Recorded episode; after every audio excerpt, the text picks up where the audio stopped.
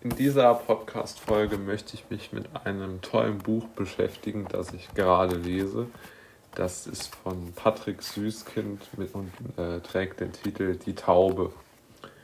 Und dieses Buch ist ein wirklich äh, interessanter Text, denn es ist ein äh, Prosatext und der beschreibt sozusagen, wie man schreckliche Gedanken aus einfachen bzw. alltäglichen Gelegenheiten äh, entwickeln kann. Und diese Gedanken, die hier in diesem Prosatext beschrieben werden, die werden von einem Durchschnittsbürger gedacht, der gerade äh, kurz davor ist, sein äh, Eigenheim fertig finanziert zu haben. Und dieser Typ arbeitet als Wachmann. Und ähm, sozusagen vor seinem Haus oder vor seiner Wohnung, das ist so ein bisschen das Symbol dieses Textes, steht eines Morgens eine Taube und äh, beziehungsweise behindert ihn eine Taube durch ihren bloßen Anblick. Also die Taube macht nichts, aber sie befindet sich halt in dem, in dem Haus, in dem er wohnt, in dem er seine Wohnung hat, vor seiner Tür und ihr Anblick alleine erschreckt ihn so sehr und er beschreibt es auch ganz, ähm, ganz klar, was ihn erschreckt, nämlich die Art und Weise, wie die Taube ihn anblickt. Und äh, dieser Anblick oder dieses angeblickt werden durch die Taube erschreckt ihn so sehr, dass er beschließt, seine Wohnung, die er schon seit Jahrzehnten bewohnt, zu verlassen und in einem, an einem August, heißen Augusttag ähm, fährt er sozusagen ohne oder geht er bewaffnet mit Wintermantel, mit allem Möglichen, mit Winterschuhen, gefütterten Schuhen, geht er auf die Straße zur Arbeit und, äh, und versucht sozusagen sein eigenes Haus fluchtartig seine eigene Wohnung fluchtartig zu verlassen. Und dann kommt aber schon die nächste psychische Komponente ins Spiel, denn er hat jetzt natürlich die Angst, es geht in diesem Buch natürlich nur um Ängste, in diesem Prosatext, aber jetzt hat er die Angst, dass ihn die Menschen für, ähm, ja, für verrückt halten, weil er halt im August mit einer mit einem äh, mit einer solchen Garnitur draußen herumläuft, also mit Mantel, mit einem großen Koffer, natürlich auch mit einem äh, mit, mit gefütterten Schuhen und dann drückt sich jetzt natürlich die Angst aus, dass er für verrückt erklärt werden könnte. Und bei der Arbeit setzen sich dann auch diese Ängste fort. Also er erleidet dann auch solche Ohnmachtsgefühle, dass er der Meinung ist, er könnte nicht mehr stehen. Er muss sozusagen als Wachmann vor der Bank patrouillieren. Und äh, das kann er aber nicht mehr machen, seinem Gefühl nach, weil er sich so entkräftet fühlt durch seine Angst, dass er das nicht mehr machen kann.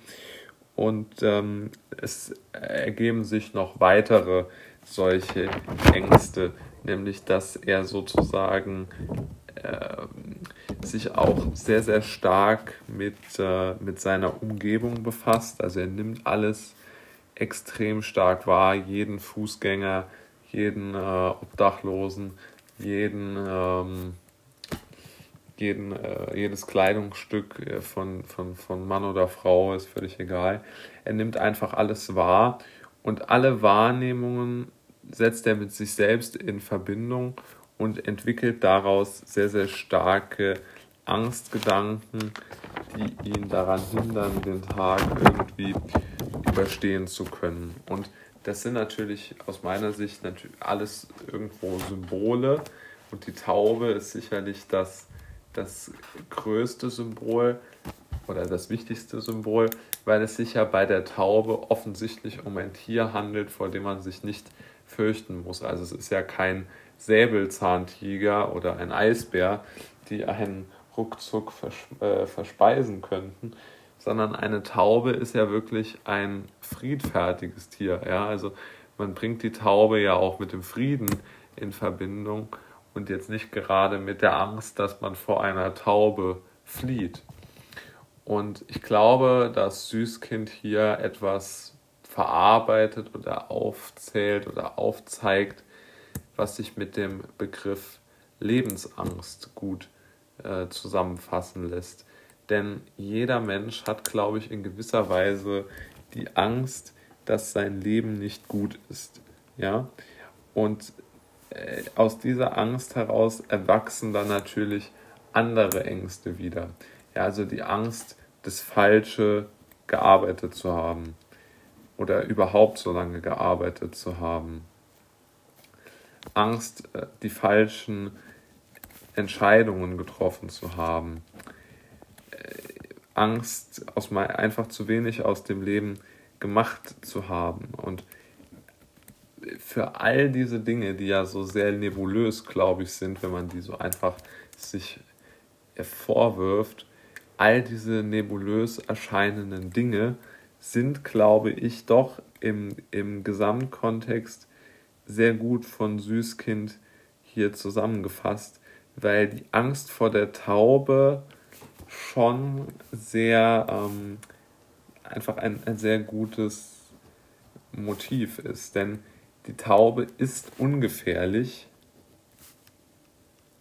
steht für Frieden und hat äh, auch jetzt, äh, jetzt wirklich kein äh, Gefahrenpotenzial, äh, auch jetzt für Krankheiten oder so.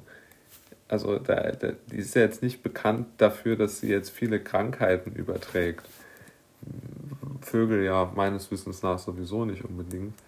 Aber einfach eine, eine Angst zu haben, aus der man nicht mehr herauskommt und die einen so umgibt, dass man, dass das eigene Leben bestimmt wird und die einfach nur einen Auslöser braucht, für die ist, glaube ich, diese Taube aus dem Grund auch das perfekte Symbol.